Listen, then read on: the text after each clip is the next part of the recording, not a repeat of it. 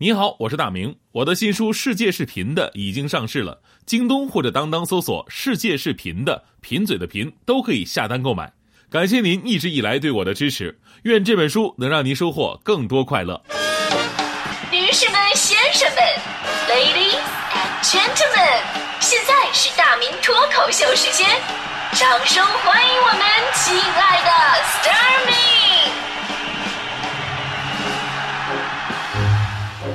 好，欢迎各位啊，来到今天的大明脱口秀，我是大明。今天呢，我们说的是关于眼睛的话题。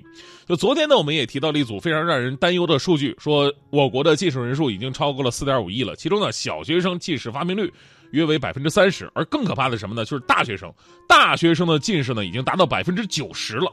也就是说什么呢？二十年前的话，你要是戴一副眼镜，那能证明自己有文化。现在你戴眼镜啊，也有很大的可能是学渣，是吧？打游戏打的嘛，对吧？以前呢，节目咱们总是我我说过，就是我我曾经啊也是近视眼，确实生活特别的不方便。很长一段时间啊，人们总认为我是一个特别高冷的人，跟你们一样，就看到谁啊我就特别的酷，面无表情。实际情况啊，我根本看不清路过的是谁。有一次我坐公交车，我钱包掉了，我赶紧弯腰捡钱包啊。由于近视啊，眼神不好，再加上这个公交车下面都是黑的，对吧？你只能靠摸，摸了半天没摸着。结果当时坐我对面的一个男的帮我把钱包捡起来递给我，我说非常感谢，我说哥们儿谢谢啊。那时候那哥们儿抬手啪一个给我大嘴巴，叫啥哥们儿呢？我是你爸，你看不清啊？啊，这爸呀，那不好意思没没看见啊这个。后来你们也知道，我通过手术啊，现在总算是恢复正常了。其实关于近视的诱因啊，近视的危害，大家伙一直在说。今天脱口秀咱就不说这个了啊，咱们说点高深的，说什么呢？说言语。也就是眼睛的语言，我们都听过这这么一句话，就是眼睛是心灵的窗户，眼袋是心灵的窗台。后面这句是我加的啊，就是说呢，虽然有的时候我们不说话，但是你的眼神其实已经出卖了你内心最真实的想法。这是为什么呢？首先，我们要从眼睛的硬件条件来说起。说人啊，从上到下最精密的一个仪器呢，就是你这双眼睛了。每一只眼睛都有一亿七百万的细胞，眼睛拥有全身反应最快的肌肉，所以我们形容一件事儿啊，特别快，就说眨眼之间，因为眨一次眼睛呢，它只需要一百毫秒，也就是说呢，你最快可一秒钟眨六次眼睛，啊，那你什么开车的朋友别尝试啊，我我看着你尝试了啊，别这样啊。眼睛啊，拥有比全世界最好的摄影器材、更快、更准的对焦系统。就您环视一下四周，您会发现，你的眼睛可以在跟你你根本意识不到的情况之下，迅速对不同距离的东西进行对焦，让你看到的东西瞬间都是在焦点上的。还有呢，当危险来袭的时候，你身体根本来不及反应，但是你的眼睛总是能最先闭上，对吧？正是因为眼睛有这些特性，让你在心理活动的时候呢，你的冲突啊、烦恼啊、愉悦啊，总是会不自觉的透过变化的眼睛流露出来，根本就来不及掩饰。有人说，那演技好怎么办啊？我跟你说啊，有些生理上的规律，不是说演技就能掩盖的。比方说，眼睛里的眼仁孔、瞳孔、瞳孔、瞳孔的变化呢，也是人啊不能够自主控制的。真的，你别不信，大大迪你什么表？大迪你你也别不信。你有能那个，你给我表演一个那个瞳孔扩散，表演一个，做不到啊。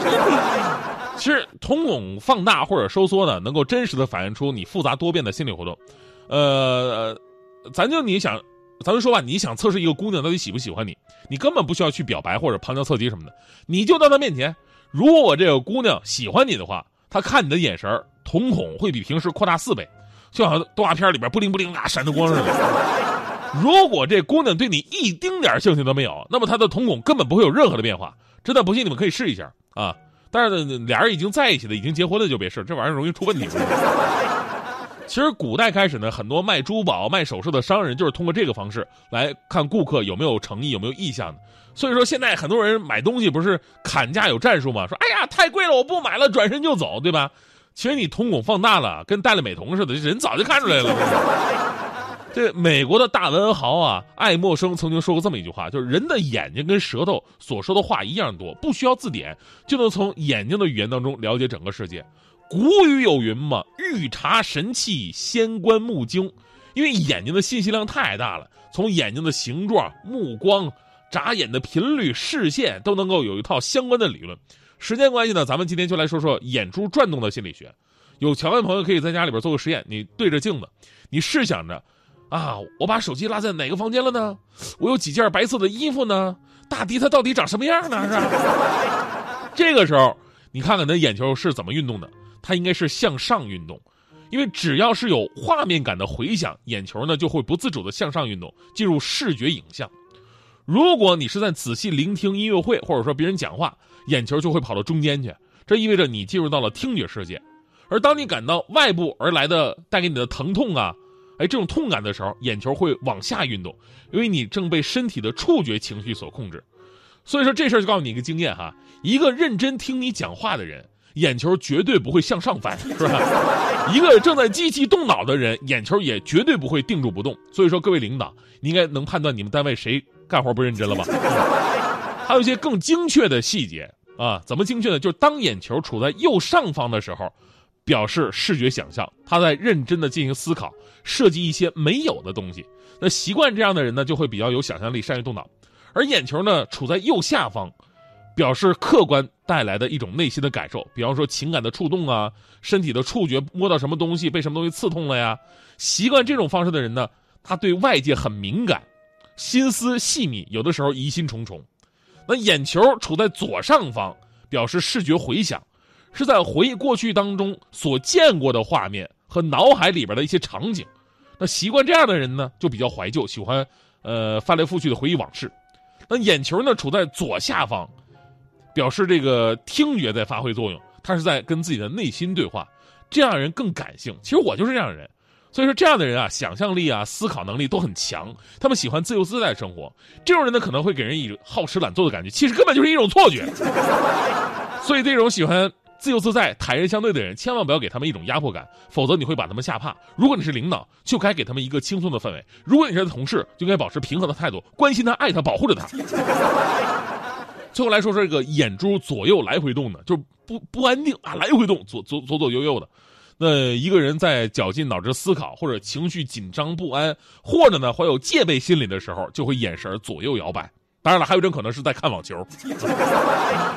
所以说了这么多呢，就告诉各位哈，眼睛啊是心灵的窗口，一定要爱护它。因为呢，对于一个近视眼来说，虽然它还是窗户，但已经变成毛玻璃了，想看也看不清了。当然，以上所有的技巧呢，是适合大部分的人类的哈，唯独不适合那些戴美瞳的，因为你永远看不清楚戴美瞳的人看的是哪一个方向，他们转一下眼珠，有可能还会出现双瞳。最后多说一句，尽量啊不要戴美瞳，因为任何的美瞳都会伤害眼睛，而且呢会让你显得双目无神，看谁都跟那个瞳孔扩散似的。雾里看花，水中